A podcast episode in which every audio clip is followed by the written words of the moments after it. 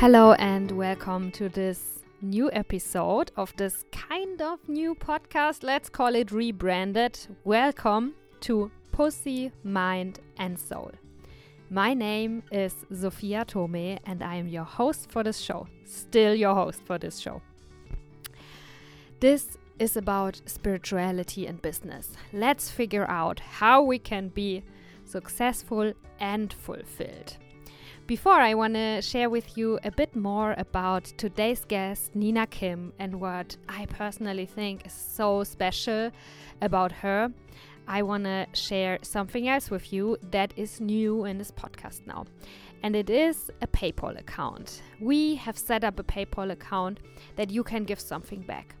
If you feel inspired, motivated, entertained, if you listen to this or any other episode and you just feel grateful that yeah, we created this experience for you to listen and if it helps you in your life, in your business, in your heart, um, you now have the opportunity to give us a donation. It could be as little as five euros. I'm also not gonna say if you wanna. Uh, I'm also not gonna say no if you say I have a thousand euros left over. Please, here, take it. Um, I happily, I really happily um, receive your support. And thank you for that. I also want to say thank you for your support in the last yeah, four years of podcasting that's behind me now. I yeah, I really highly appreciate it and it's so nice to hear from you and it's so nice to yeah, to feel how many people are getting touched and inspired by by these conversations and by by these words and by this content format. So I do this podcast because I believe that we really need to be inspired by new stories of success.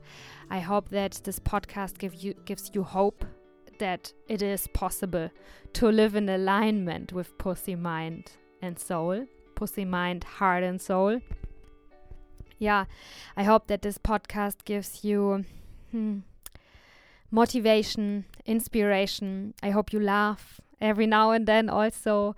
And yeah, I hope you feel a bit more home in yourself and in the world when you tune into Pussy, Mind, and Soul. And you know, I could tell you a lot about ah, how much effort it is to make a podcast. It really is. And I when I do something, I'm I'm not a 99% person. I'm a 120% person. And so is my wonderful assistant who's supporting me with editing the podcast. So we really give in a lot and we hope, uh, we think, we are actually pretty sure that you can feel this. And yes, if I said, uh, as I said, if you feel like you want to give something back, feel free to donate via PayPal. Super simple and yeah, it is also a vulnerable thing for me to ask, you know? Like I feel like I'm opening up and and I I give you the possibility, the option to to hurt me also in a way. And um, I think you deserve it. I think you deserve it and I think I also deserve to to feel your support and um, yeah in the on the on a meta level you know on a bigger scheme i think also it's so so important that we create our own economy that we create new ways of how we pay each other. Mm, i hope that in the future it will be quite normal that when we look at a piece of content at an art piece, at something, and we like it and it touches us, that we generously and we love, we enjoy giving away our money in this case. And um, this is my part to.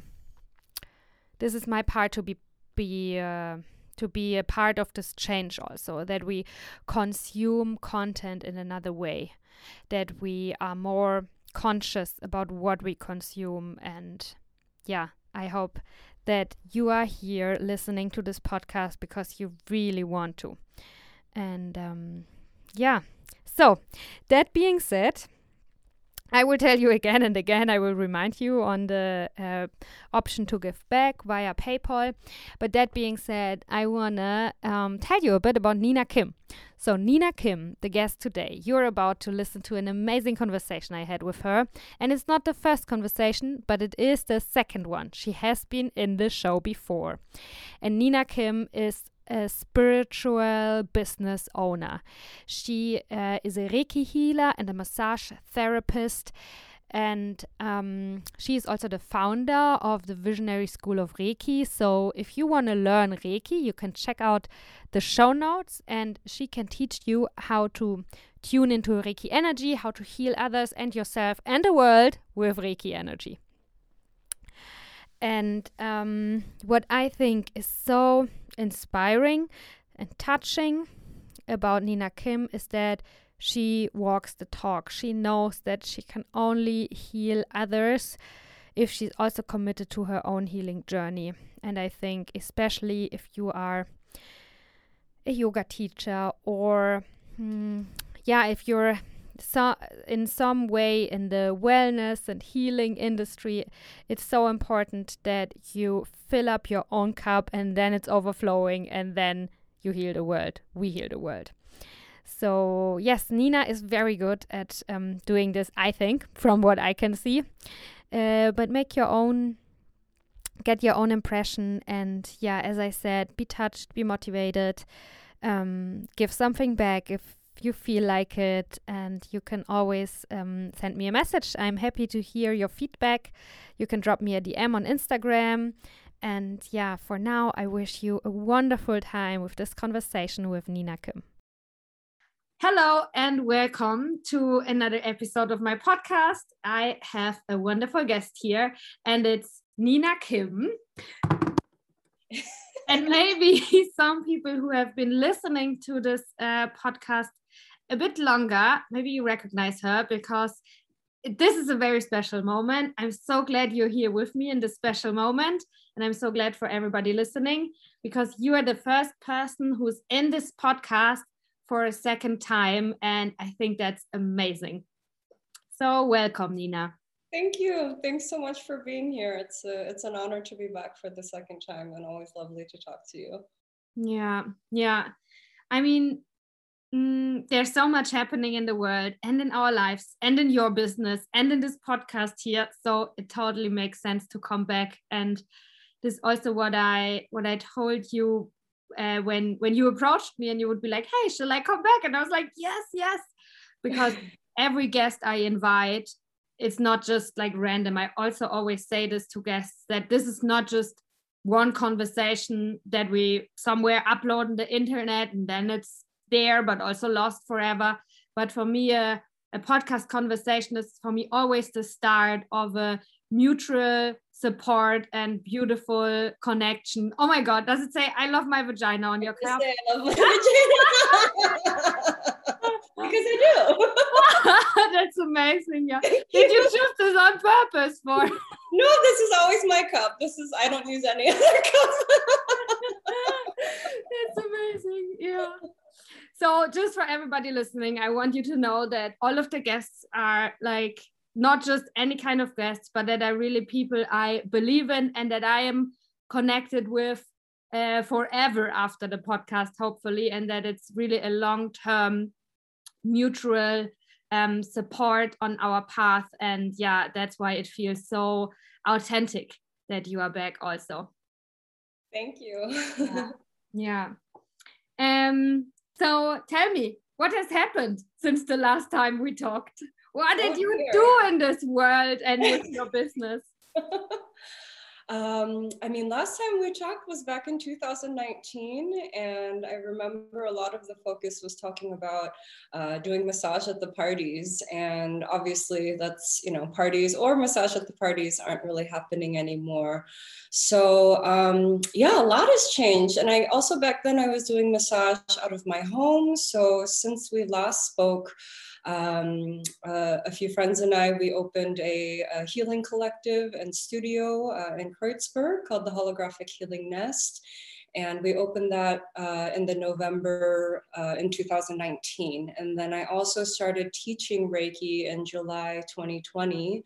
So um, yeah, I mean, Corona has definitely been been challenging for sure um, in a lot of aspects, but it's also challenged me to kind of uh, step up into a different offering in the world. Um, I always knew that massage at the parties was just kind of like a, a temporary thing, more of like an experiment, because it really took a lot of energy to be doing that, you know, all throughout the night.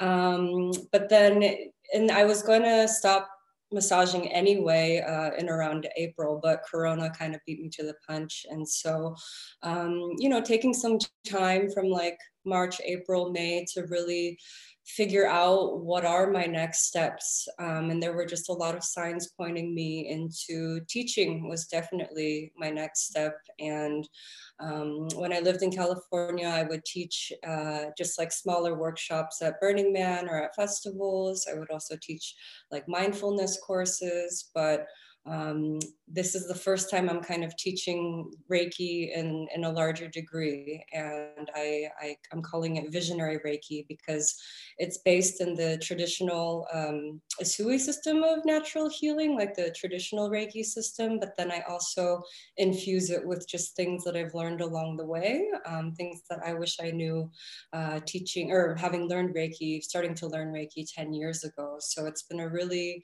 fun project to teach not only what I know, but to really just infuse it, um, adding it kind of like my own personal flair to it, which is what I did with with psychedelic Reiki massage anyway. So yeah, yeah, yeah, it's been a really fun journey, fun and challenging and interesting and weird and all the all the Corona things, but ultimately really just fulfilling and and fun for sure.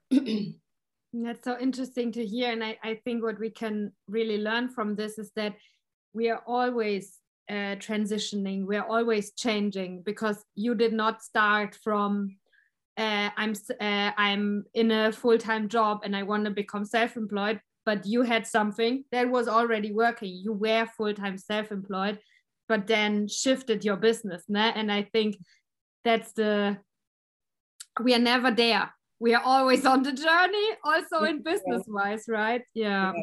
Yeah. So can we go back to these transitioning moments and mm -hmm. and zoom a bit more in? Like what has helped you? What has scared you? What have you learned? What can you tell someone who is at the moment in this transitioning moment who who has a self-employed business or yeah who has built something that's working but also it feels not 100% aligned anymore. And on the horizon there's something else but again it's scary. And what has helped you?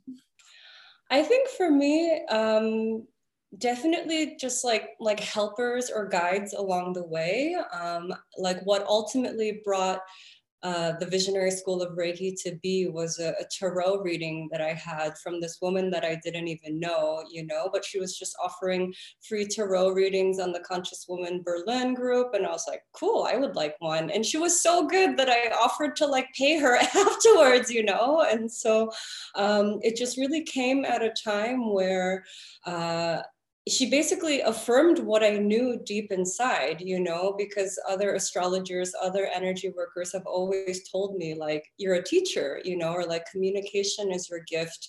Uh, my my Jupiter is in the third house in Aquarius, so it's very like communications oriented and um, you know humanitarian oriented, and kind of I nerd out on things like communication. So for her, I remember she just like opened, looked at the cards, and and looked at me, and she was like, have you considered teaching? Because my question was, okay, Corona, I'm not doing this anymore. How do I take, you know, what I offer to the world to the next level? And she looked at the cards and she said, teaching. And I was like, ah, oh yeah, people have always told me this, you know? So sometimes you just need like a moment, like a magical moment of inspiration or some sort of like, you know, tarot reader or energy worker or, or some sign from the universe that like affirms to you like yes this is the right path you know or or at least like go down this path and see where it takes you you know because it may not be the exact thing um, but just following the breadcrumbs will lead you to the next thing whatever that may be Um, and definitely uh, another really important thing is just connecting to your intuition, you know, like really honoring that voice that, that you're hearing. And this is where, again, like a guide or a helper can help you, especially if you have trouble connecting to your intuition or you find yourself doubting yourself. Um, and I think that's really what has helped me is, um, so for a year I've been sober, like I, I ventured on a, a journey of sobriety that started with uh, my preparation for my kambo sessions. I usually do like three kambo sessions a year. And so, um, you know, I never thought like, oh, from now on I'll be sober. But from that moment, just every day I check in like, am I missing coffee? Am I missing a glass of wine? Do I need anything? And the answer is always no. And what I found is that that just creates so much more space in like you to be able to connect to your intuition and connect to yourself because you're out of this mental fog of you know different stimulants or different ways that um, it affects your body and mind. And for me also since i've been getting sober my meditation practice has gotten a lot stronger. So it's just like all of these things combined you know being able to to meditate connect to your intuition but also to to refine these practices by by um, you know approaching it from a more sober perspective um, has mm-hmm. definitely helped me a lot and another thing that's been helpful is to just um, you know, oftentimes when we're these like solo entrepreneurs or like we're doing this one thing, it, it's really important to have friends that are doing something similar than you. And that's why it's been really helpful uh, to have started the Healing Collective. Um, you know, one of my best friends, Magalise, uh, founded it and she she works in the energy realm as well too, you know, and she and she's doing her own thing. So we have these weekly meetups, um, you know, just for for a croissant and and it's really really helpful to be like, hey, like, what do you do when you come across that? Or have you ever had a client like that? Or what do you think of this idea? So it's really been helpful to have like minded people around me on a similar mission of like offering, um, you know, a healing service to the world to be able to to bounce around ideas and again to help um, you know affirm your your intuitions or your hunches or to give you uh, tips along the way wow so uh, can I summarize again? Three things that helped you. One is um, guides. If it's a tarot reader, if it's an astrologer, someone who can confirm what you're already feeling inside. Second, sobriety. Mm-hmm. And third, um, like-minded people surrounded being surrounded by like-minded people so you can exchange and mm-hmm. get inspired. Yeah.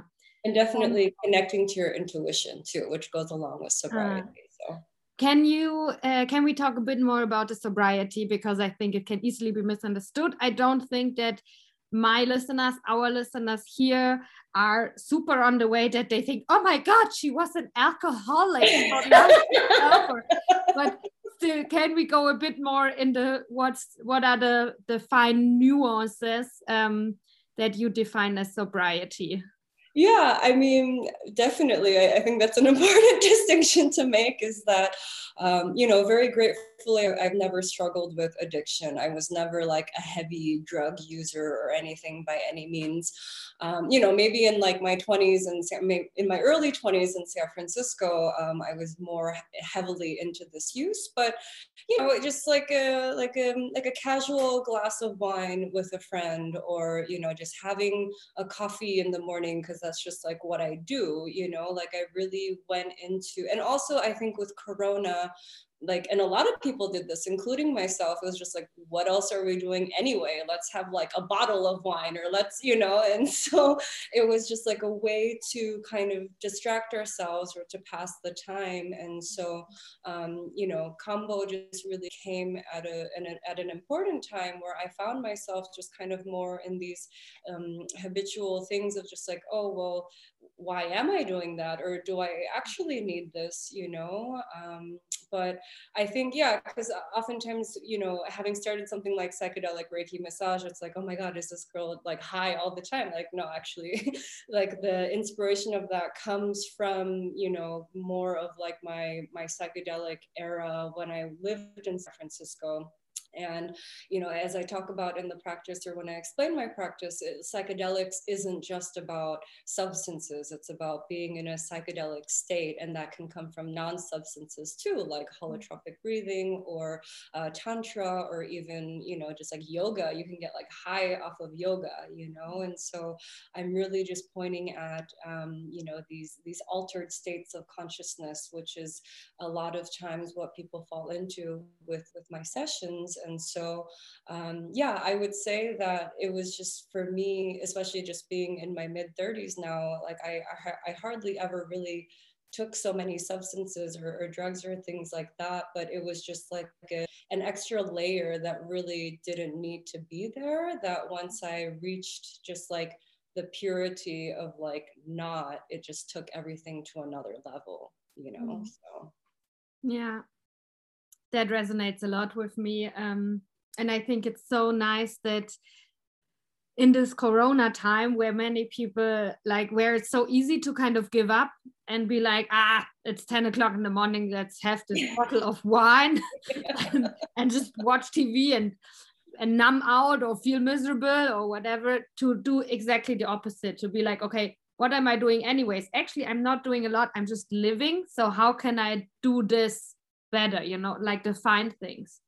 Um i think that's very cool. And uh this way of uh, altered state stages of consciousness um this is a the the sober path is some the path that i always felt drawn to. I was always scared of uh, acid or mushrooms or all kinds of things substances. Like i'm scared to take this. I rather go to a vipassana or to this kind of dark retreat, we can talk about this also um yeah so this resonates with me a lot but also there everybody has their own way but it's so nice that you can also feel how this helps you in your business nah? so it gives you more clarity yeah Definitely. well and i think it's also i feel it's really important to have uh, compassion for yourself too you know and that like okay for a year i've been sober but like okay there there was that one time i, I had a glass of wine with somebody you know so it's like it's not like oh i must do this and it, like i'm such not a dogmatic person i really just take it day by day moment to moment and sometimes we just want to have a bottle of wine and a blanket and binge watch a netflix series and that's just like what you needed to do that day you know? So when we find ourselves in kind of these moments to not approach it with like like a shame or oh why did i do that? or oh i'm so off the path because like the moment that you can meet yourself with compassion is the moment where you can empower yourself to be like okay i did that and that's what i needed in that moment but i, I i'm empowered to to change or not or i can do it another day but there's just a difference between you know having a bottle of wine and binge watching for like two days versus like two months, you know? So it's like cultivating that meta awareness with compassion, meeting yourself where you're at. Sometimes we do have these hard days and we have our different ways to cope, but don't let that, um, you know, don't let that like have you completely fall off the edge and be like, oh, like I, I completely failed and I, I can never do this. And, you know, um, to really just meet yourself where you're at and to, to honor some days we, we need whatever vices or medicines or whatever you want to consider it um, but to just to just be aware of where you're at and not like completely to to lose yourself somehow. So but yeah. compassion is really important especially in these times because it, it can be pretty tough you know? Like it's yeah. it's a pretty tough atmosphere out there right now. Yeah.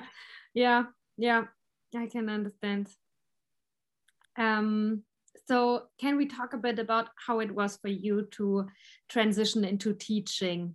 Mm -hmm. uh, I, I guess it when you stepped into it, it then all happened naturally, or you had also already built a community around you, or um, yeah, how how did you approach it? Then you knew after this tarot reading, okay, I'm going to teach now. What did you do? you just put it on your website, or?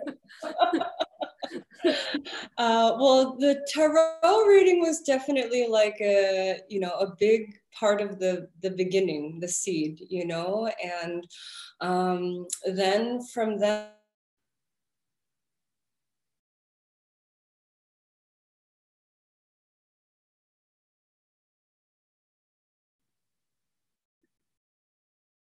and so I would sit with this mantra of like, please reveal to me the next step. And it wasn't until maybe like the fifth or the sixth meditation where like the words visionary school of Reiki came to me and I saw visions of uh, the first the first class that I would teach. It was actually like the people in my vision were the people in my course, which is really crazy. And so um, yeah it was i guess the process was i mean i'm really grateful to have done the massage at the parties because at the time i didn't even re- i wasn't like this is the best pr possible you know like i, I was just doing it because i was like oh i have friends who organize parties. I love music. I love massage. Let's combine the two. But that was really one of the best things that i could have done to get the word out you know whether it's clients or students. Like i've had some students who you know contacted me after two years meeting them at a party because they just happened to find my business card and something that they were cleaning and they're like oh wow i saw you're teaching now. I'd love to be a part of the course you know? And so um, it all just kind of organically happened once i set the intention out there and there had been people who approached me uh, like, hey, are you teaching Reiki? And my answer was always uh, like, oh, not now. I'm building the psychedelic Reiki massage thing, but I'll let you know. So,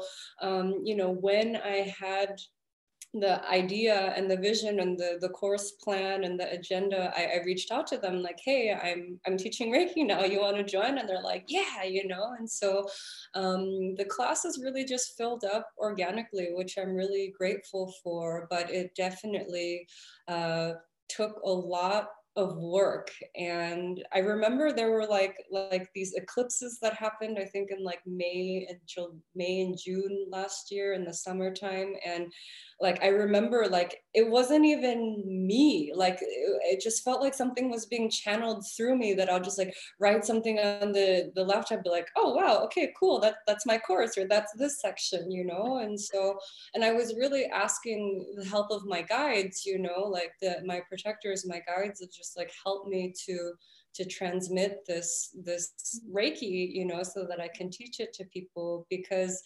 um, you know of course I don't love speaking in groups and I'm not like, yeah, you know, like, but it's, and of course we'll have like our doubts of like, oh, will this be a good course? Will people like it? Like, am I doing the thing? And, you know, but it's, you just reach a certain point where you realize it's like beyond you. Like, you're just the channel, like, you're just transmitting this, this, wisdom this knowledge and it doesn't matter like what people think of you they're they need to hear the wisdom and the knowledge and so for me that's what's really helped me to stay on track and to just get out of my own way no matter how like freaked out or nervous i was.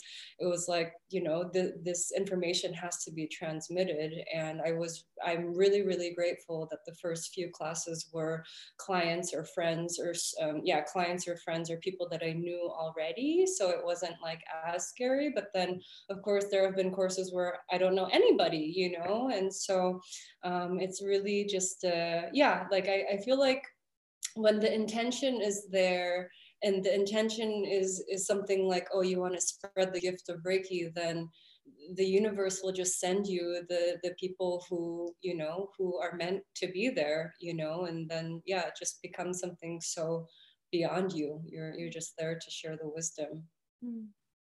Oh, that's so beautiful. I I uh, had a similar thought recently also that when what you teach, the method, when you're know a hundred percent how valuable it is because you have experienced yourself how it has changed your life and helped you then it's so much easier to give it. Ne? And and me as a German, I like good quality, you know. Virgo moon, I think that's the most important thing of anything. We need to have a good product. Mm-hmm. And if you believe that your product, like the core of what you're selling, is actually so helpful, I think that's the the best business hack to push through any kind of resistance. Ne?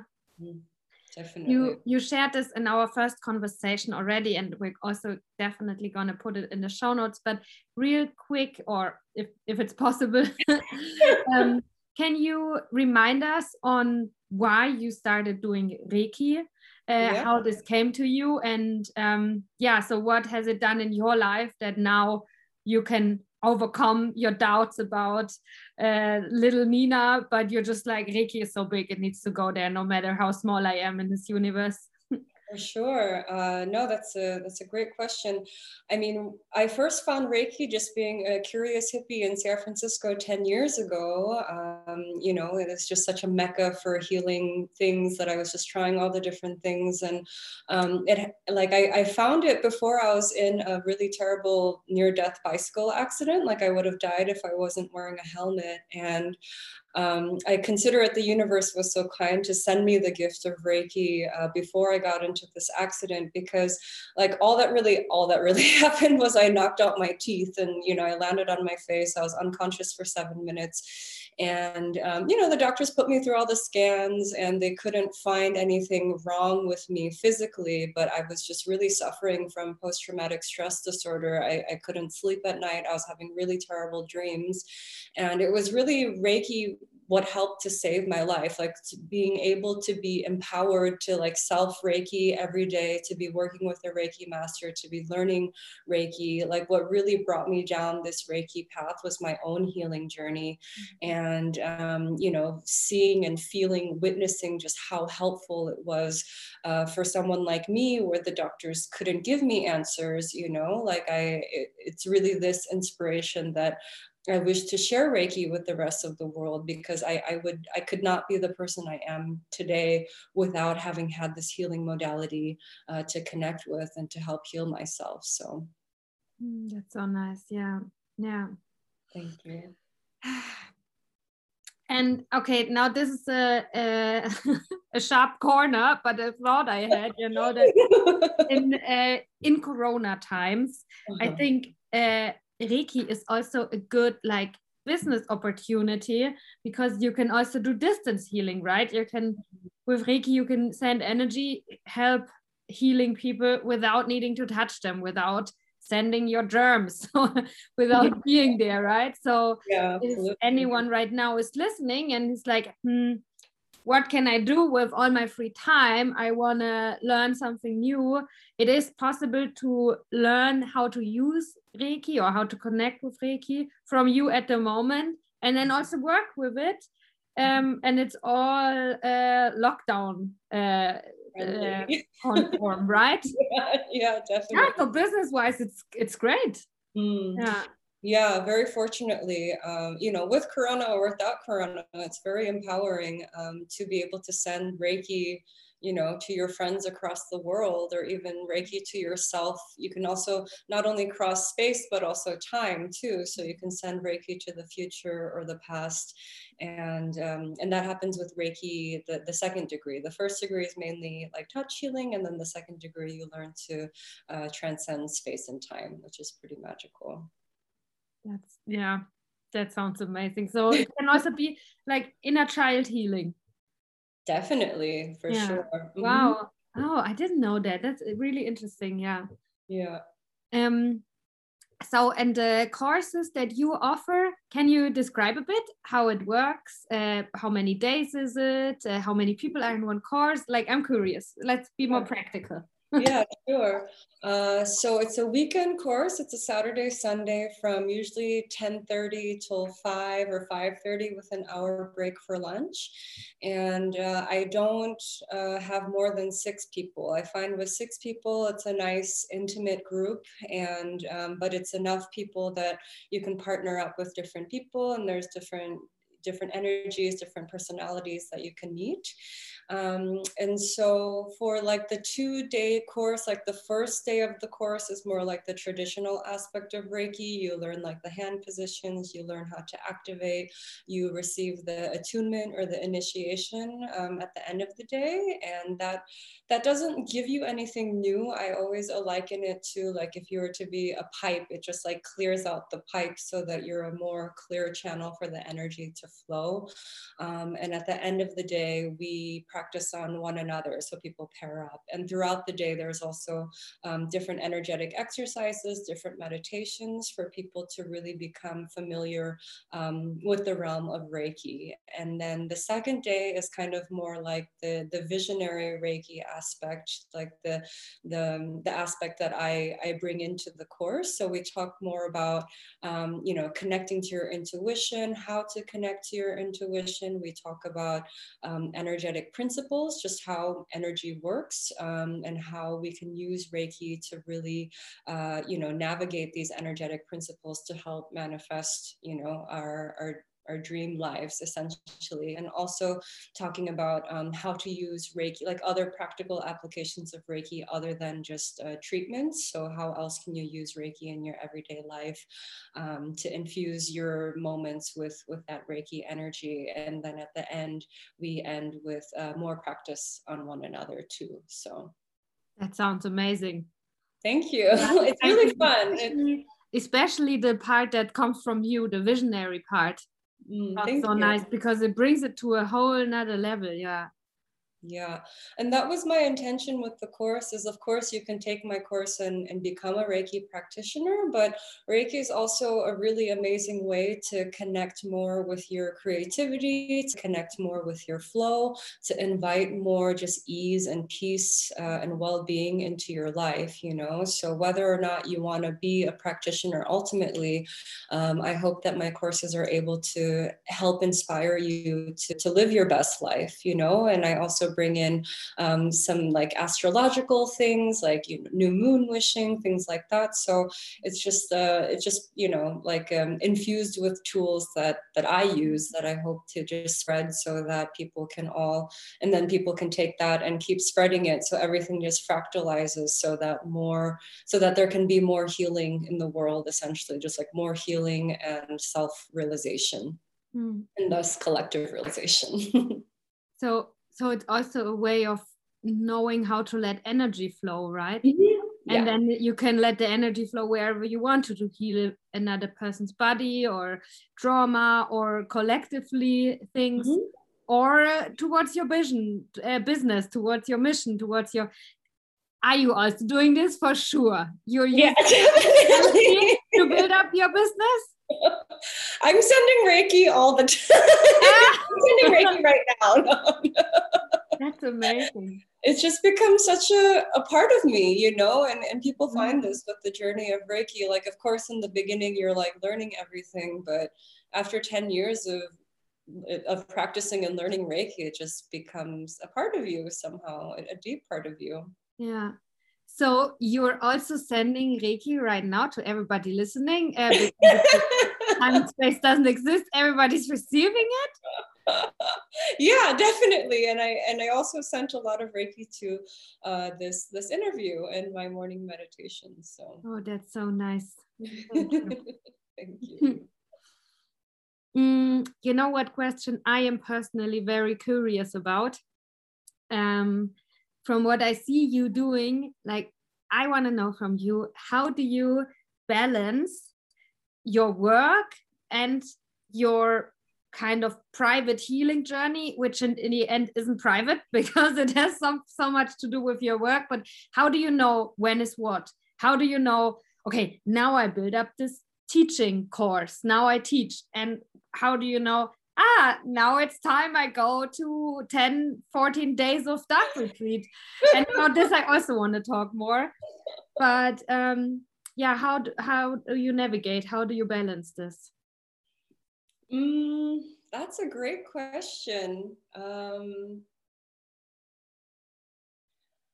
I think it's really important, and this is where like boundaries come into play too, because also being like your your own boss, essentially, you know, at what point, uh, you know, at any point you could just be like emailing a client, or they email you, or they text you, or whatever. And so for me, it helps me to really like compartmentalize my time, but also have like things to look forward to. Like basically, like making a flag or like drawing a line in the sand and saying like and it's not even sand it's like it's like this is a concrete thing that is happening at this moment you know? So um, for instance when i was preparing for the the 14 day darkroom retreat that i went on you know everything leading up to it i was like okay i'm i'm putting in the work now i'm doing the courses but then like and then i'm putting in all my email responders and letting everyone know that i'm gone it's it's like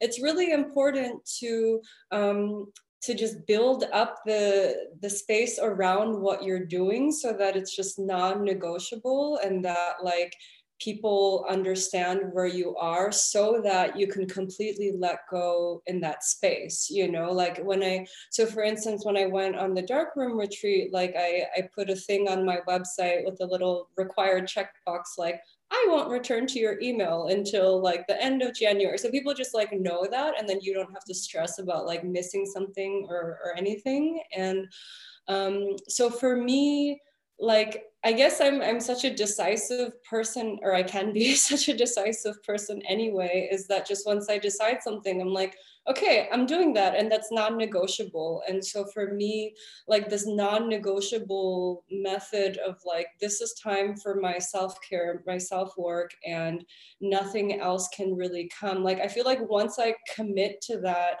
everything just kind of falls into place of just like okay this is nina's time to be going away and doing that you know? Or for instance um you know and that's just kind of like on a larger scale when i'm like going to do like a big thing but when it comes to um, you know just the compartmentalizing time you know like there's just like a time in my day where i'm like okay and i sit down i'm like I'm going to return or I'm going to reply to my client emails now, you know, but it's not like I'm like out with my friends and checking my email. Oh, I have to respond to this email, you know, so just really setting your own boundaries. And I feel like the more, um, the more firm that you are of your boundaries and the more non-negotiable things and more decisive you can be of like, okay, this is what I'm doing. Like again the universe just kind of like rewards you and like okay this is what she's doing and we're going to give her that time you know because the more where you're like mm, i don't know and mm, maybe this one time i can do this and it, then like i just consider it kind of like energy leaks and like oh well she's not even sure if she's going to for sure do this like how about let's like throw in this energy vampire how about let's throw in this conflict or, or whatever but i feel like the more energy the more decisive energy you can send out and say this is what i'm doing and this is what i need. It's uh, it kind of like everything just structures around that somehow. I don't know that's that's been my experience. If that answers your question. Yes yes yes totally. And i think there are a few many important aspects. And to me this is totally like leadership you know because you feel and you go. And if people follow you or not you go. That's what you have to do. And the rest will fall uh, into place. Um, and uh, I think what what I like observed in myself happening, and then I was like, hold on, that's very dumb. And I think that maybe also some other people have this inside of themselves is that we think we do all of these things like going to retreats, um, meditating, doing kambo, all of these help us to become more of who we are and to let ourselves you know really shine in the world that we at some point don't need this anymore.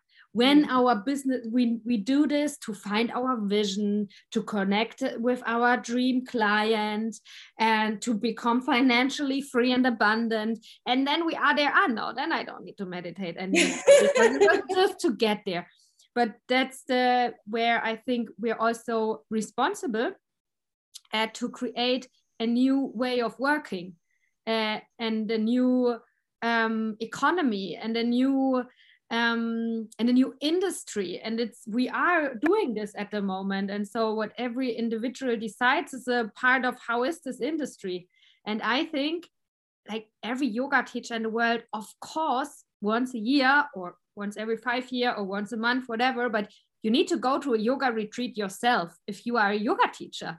Mm -hmm. and um, i have this also that i feel um, that always in autumn I and I want to do this forever. Also, when I become more successful and more rich and more famous and whatever, especially then when I have less time and more responsibilities i think it's just as important to do the work also like just as important as as the place in our career when we're like oh my god i'm totally confused and broken i need help yes then you need it but you also need it when you feel like wow i'm thriving it's amazing just to stay on the path.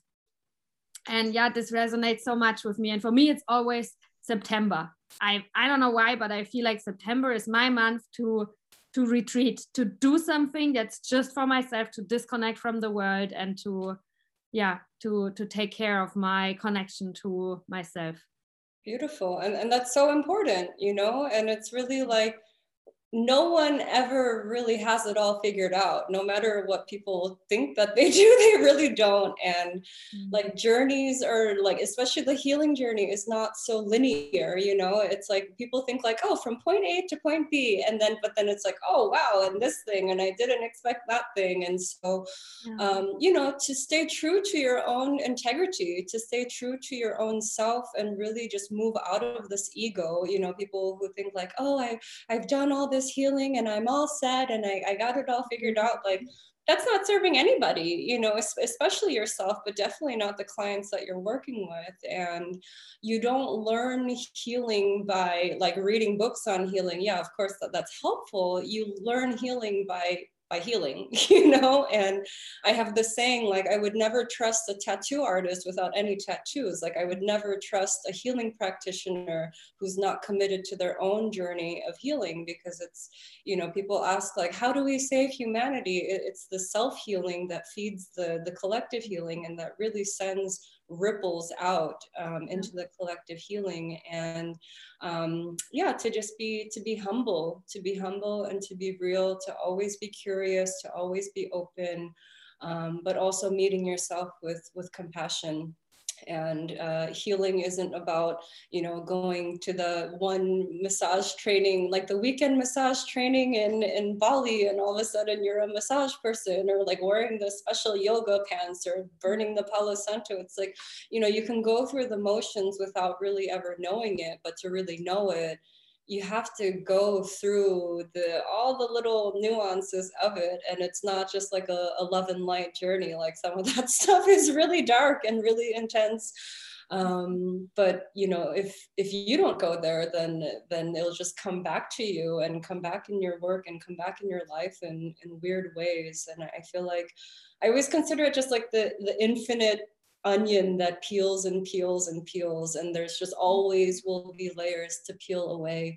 Um, and to me that's that's so much of what life and, and healing is about you know and I, i'm not sure if we'll ever really like get to the core but the closer and closer we can get um, can only serve us of course and also uh, serve the people that we're, we're inspiring and that we're witness or that we're um, that we're engaging with around us yeah yeah totally. Uh, i think that's so great that you really yeah walk the walk? Is it walk the talk? That you really do the work because that's what that's what we need. Yeah. Thank you. Yeah. Um and you also mentioned one aspect that i think is very important. Um we cannot pour from an empty cup and if we want to heal the world which is your mission you know and i find it so amazing. Like i, I meet many people or and that's of course also my perception you know. But i see many people complaining about how the world is and that it needs to be different and they're pointing on things that are not going well. But then what are we doing with it you know? And i when you say i want to heal the world or i'm healing the world i'm healing the collective i can feel that you really mean it and you really are doing it and I think we need more and more people saying this fucking serious. Like when you say this, you mean it. You're not saying it because you're, uh, but it's what needs to happen. and I think that's so that's so good. And yeah, I think we need more people who really take this seriously and who who are starting to really try different things. How can this work? And I think this always leads us to oh shit i have to heal my inner world first. Definitely. Yeah yeah. And yeah. that's way less glamorous than than uh, being seen as the good person when you go inside yourself and you see, oh my God, I'm also really fucked up. definitely, definitely.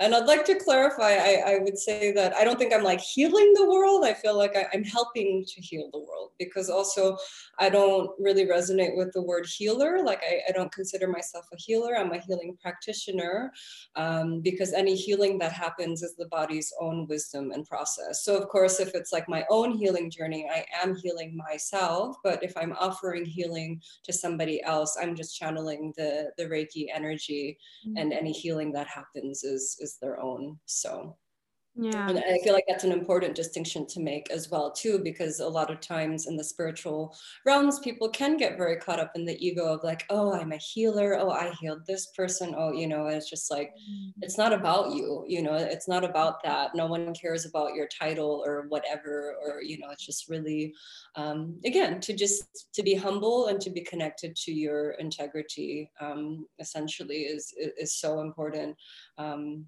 to to remind ourselves of that. Mm-hmm. Mm-hmm. yeah. Yeah. Thank you for for clarifying this. You're welcome. Um now let's tell me uh, please tell me how was the dark uh, the dark retreat? Um i like for everybody listening nina kim has an amazing article on her website and i'm going to link it and i read through all of it and um, I I've heard from this dark meditation retreat the first time a few years ago, and it's how it is. You know, sometimes you hear something and there's just this little spark of curiosity. And I have this with this retreat, and maybe some other people too. I recommend everybody to read this article because there you really share your experience in depth. And this has really helped me to be like, yes, that's what I want to do. and um, yeah so thank you for sharing uh, your experience. I think you wear what the tarot lady was for you. You wear this for me uh, with this dark retreat. But can you can you tell a bit here um, what is this? Uh, maybe also why you did it if you feel comfortable sharing sure. this?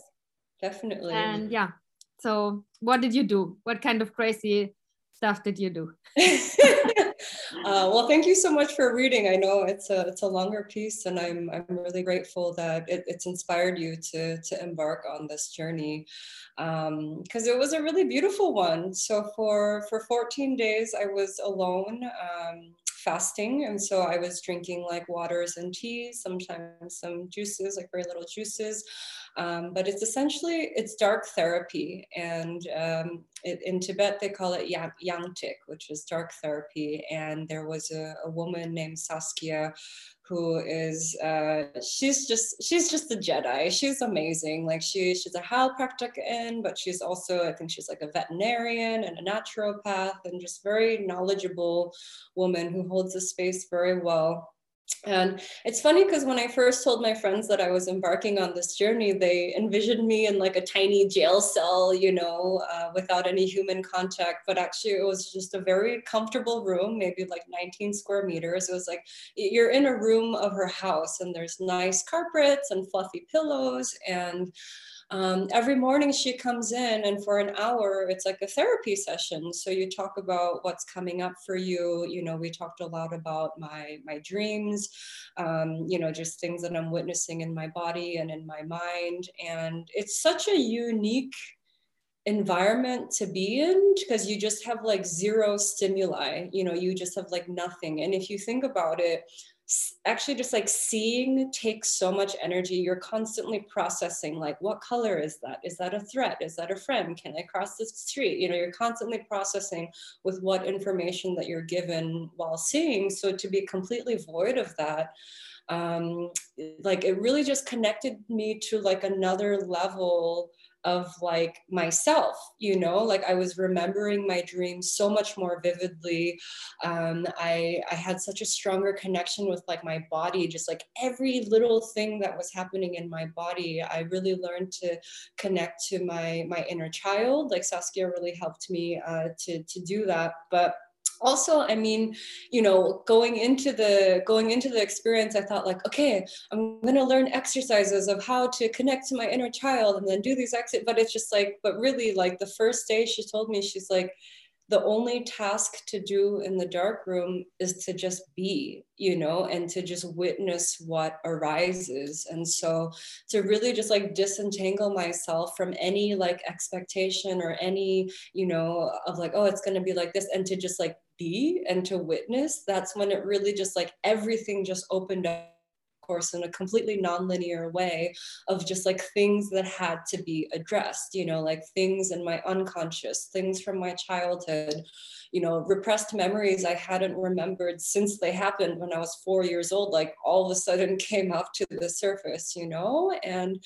um, to answer your question of like why i did this that was largely my intention um, I grew up in a pretty challenging family environment. Like um, it was like an abusive household. It was a culturally conservative household. My parents were immigrant immigrants from Korea, um, you know, and their lives were just like work, work, work every day. And so there wasn't as much of like the nurturing, like child care energy that we would all hope for uh, growing up. And so for me, I have you know I've, I've been on like a healing journey for the past 10 years at least and so what i've been recognizing is like you know in my consciousness i'm a, I'm a pretty like even keeled person through my meditation through the inner work i've been doing you know i I can, um, you know, arrive in a place from like like peace or you know just. But then I also notice you know, there's this saying of like, oh, you think you're so enlightened, go spend a week with your parents and see how that goes. It's just like when it came to things like like family or like certain like triggers and like intimate relationships, where of course intimate relationships are just reflections of the type of, you know, relationship things that we learned from our parents and how they were to each other and how they were with me, which were very difficult at times. Um, you know, I, I healed a lot of this through, again, inner work and especially like ayahuasca. Um, ayahuasca really taught me to have a lot of compassion from my parents and truly understand they were doing the best that they could, you know? And so, but I really just wanted to take it even more deeper, you know, just like a, a deeper level of like, okay, like this is what's happening in the consciousness. I feel like some sort of things were like in the unconscious, but I want to go like deep into the unconscious. And that's essentially so much of what what dark therapy is you know? Um, the dark room is all about i considered it just like like the void the great mystery you know like the not knowing the unconscious. And so um, you know when when all the stimuli most of the stimuli are taken away and you're able to connect to your unconscious so fully through like your dreams your thoughts just things that you haven't had the time to think about or to address you know to have 14 days alone uh, not eating anything and to really just be able able to focus on that. Um, that was really like what I knew was what when I first heard of it, I just felt like that's the next step. That's where I have to go. And also talking to Saskia, you know, um, who who she herself, she's tried all these different healing modalities or whatever. And I asked her in the dark room, I'm like, this seems like the deepest level of healing you can approach. Like from your experience is that the case she's like this is the deepest that i know of because you're going straight deep into your unconscious and there's really like no other opportunity I can think of that will give you that much attention to your unconscious, you know. And, and I was explaining this to one of my clients because who was who was like who, who asked me, excuse me, who asked me, um, how is this different from like a psychedelic experience? I'm like, well, psychedelics experience, there's like sensory overload. There's like too much sensory, but then when you like deprive yourself of that, it's just like a complete other knowing of like yourself and of reality um, i mean the only other time you were in such a like a dark nothing space was when you were in the womb you know and then you come out into this world and you open your eyes and then it's just all sensations all the time so it's a really unique and beautiful experience I would recommend to anybody. Of course, it's not for everybody. Of course, if it doesn't resonate with you, don't force yourself. But if you feel some sort of like glimmer of curiosity or some glimmer of like, ooh, I think there's something for me here, as with anything, like follow that and and see where that takes you. Yeah. yeah thank you for sharing thank you for sharing and also yeah that you are able to share your your personal intention i think that's so so important that um, um, especially the teachers who share how to use healing modalities. You know, Nina Kim, who does Reiki since so many years and who teaches other people how to how to uh, bring this healing. That she's like, yes, and I have a topic with my family, just like everyone, and that's yeah, that's very cool. Thank you. Um, can you also share uh, about this dark retreat? What I have like read about it was also like the what happens biologically in the pineal gland and all that stuff with the with the hormones um, when you don't get any light. Sure. Can you um, also share this?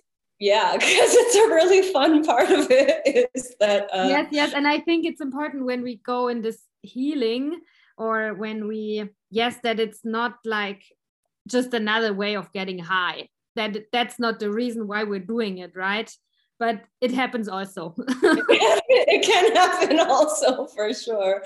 Uh, yeah, just when when you don't have when you don't receive light, your brain produces more melatonin. So there's an influx of melatonin um, in your system, which then naturally starts to create an influx of DMT. And so if you do this for long enough, um, you can start tripping. Like, and I I think it was like my my seventh or eighth day, I, I really started having these super crazy visuals and just like, but it was tripping in a way that I had never experienced before, you know, and to be completely like sober, to not even be like fed, you know, to be have, have like fasted for seven or eight days and to just be like experiencing these really fractal organic things was really just a, a beautiful part um, of the experience and uh, something that naturally ha- that can happen mm-hmm. and for some people it, it may not happen as intensely but for me it was like like a pretty intense psychedelic trip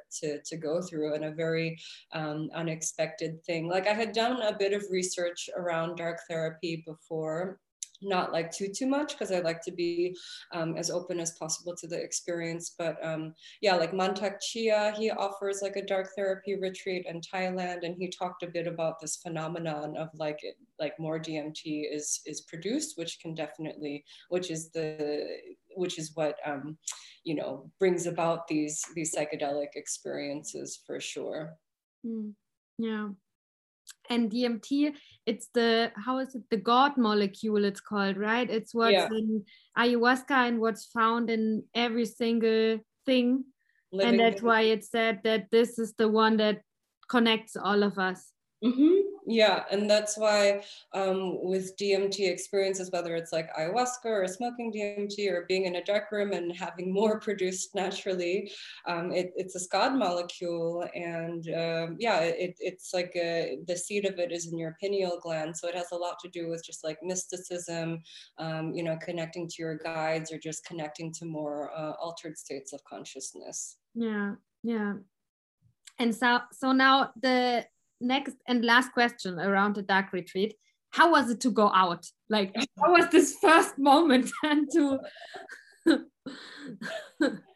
it was it was so crazy. Like i've never i mean just to like come out of it you know to come out of the room. And saskia was like guiding me. We had to go down the stairs. So she was like holding my hands. But like my vision was it was as if i were drunk or something. And the, everything was in a very like like a gray color. Nothing was so vibrant but like as i was walking i was like whoa like it, it just felt like this you know? And then i and i was just moving very slowly and moving and like slowly like putting on my boots putting on my jacket and then when I went outside, it was January 14th, I guess, and it was one of the first days that it, it snowed in uh, in Germany and in Berlin, um, around Berlin, and everything was just like winter wonderland, and there was this like beautiful sunrise of like pinks and blues and yellows and like birds chirping, like it was um, all of my senses felt so heightened and i just couldn't stop smiling. I was just like smiling from cheek to cheek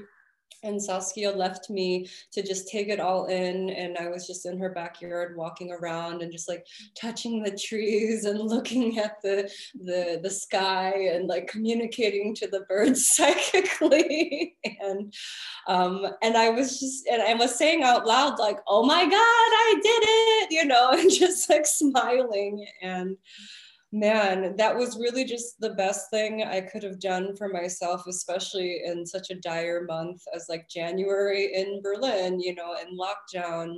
And it was so interesting to come back on the S-Bahn and being like, oh, wow, like machines and, you know, all these things. And like the energy of the city was just so heavy, you know, and here I am like post retreat, like, ah, and everybody's like, hmm, lockdown. I'm like, oh yeah, sorry, like, you know,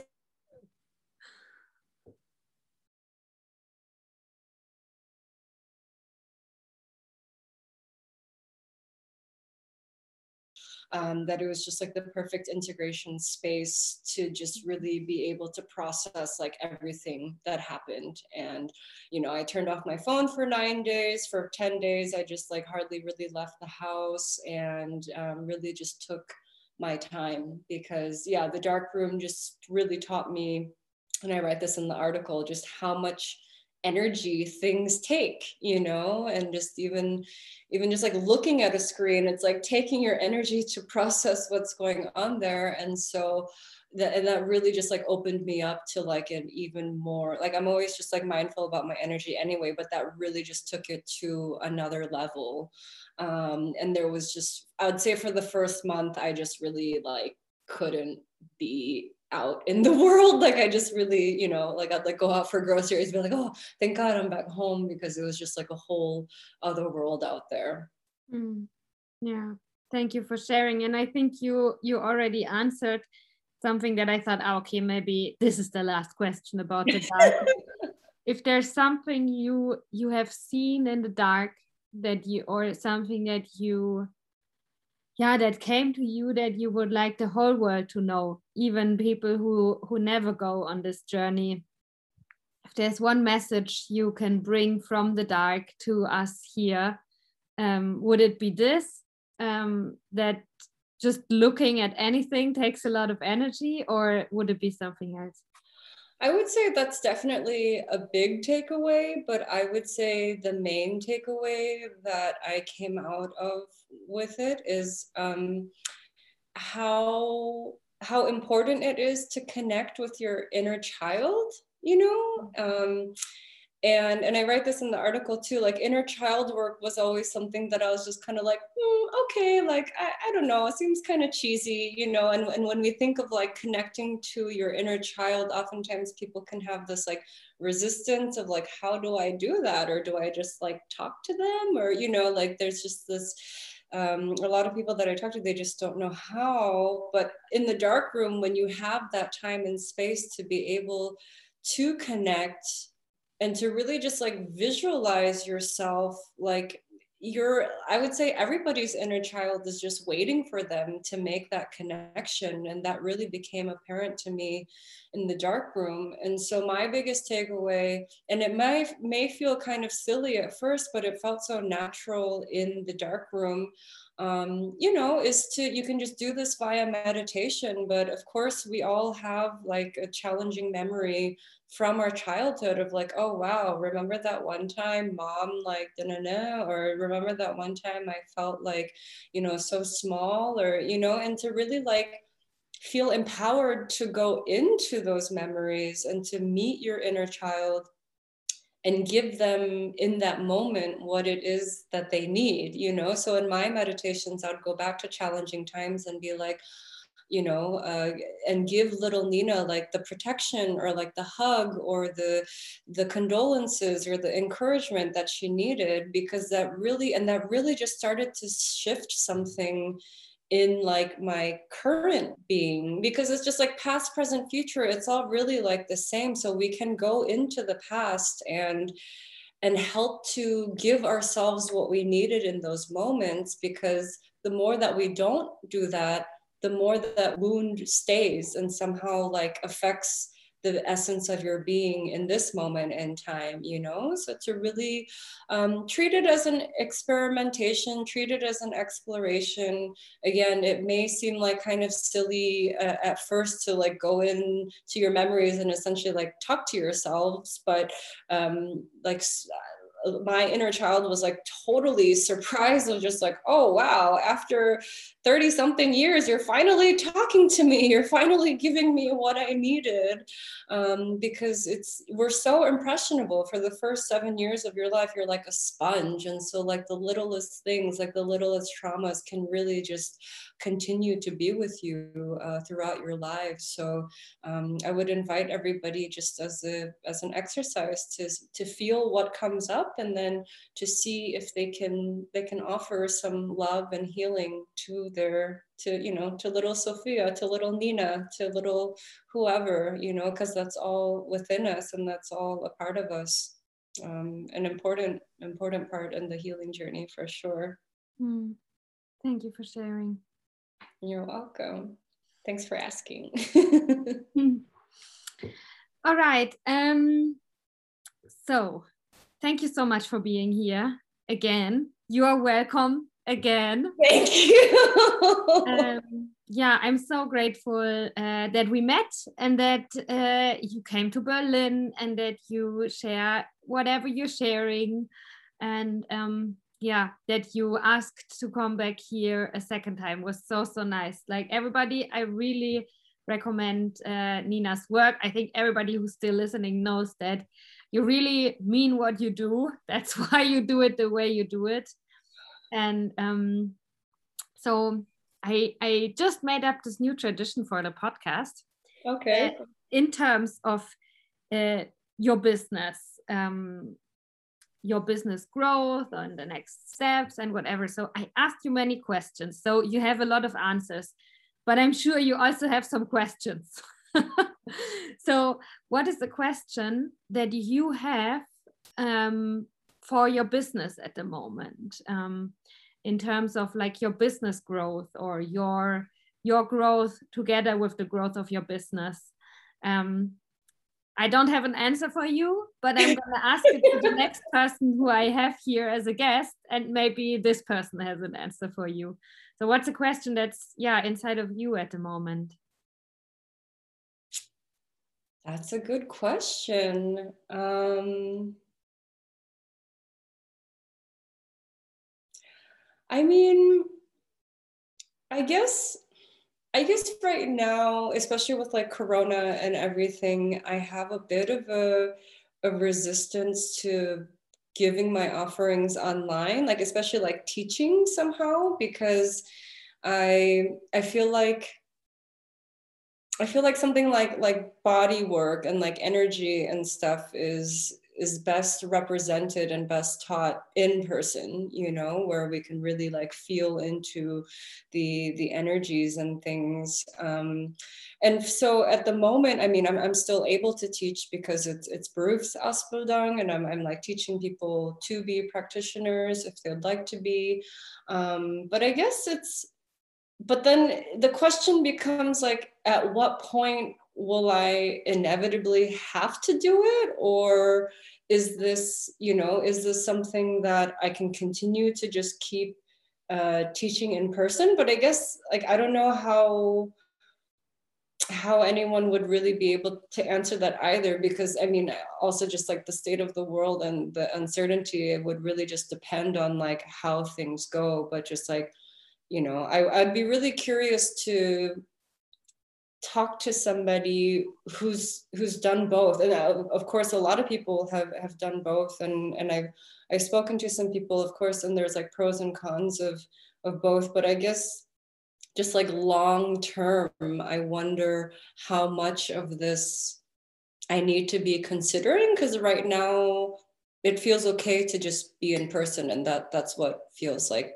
resonant with me and in my integrity. And i'm not sure you know but then i wonder how much of it is just like my own resistance and is this like the next level to be able to do things online and things? So i don't know i guess i guess the question is just kind of like the relationship of like online and in person and uh, like long term versus short term because for me like it just feels good to be doing the the physical but I, I see i witness a lot of people going online and i just wonder you know um, kind of what their experience has been like with it and if it's like worth it or if you know if like how to work through that resistance or to like honor that you know? Does that make sense?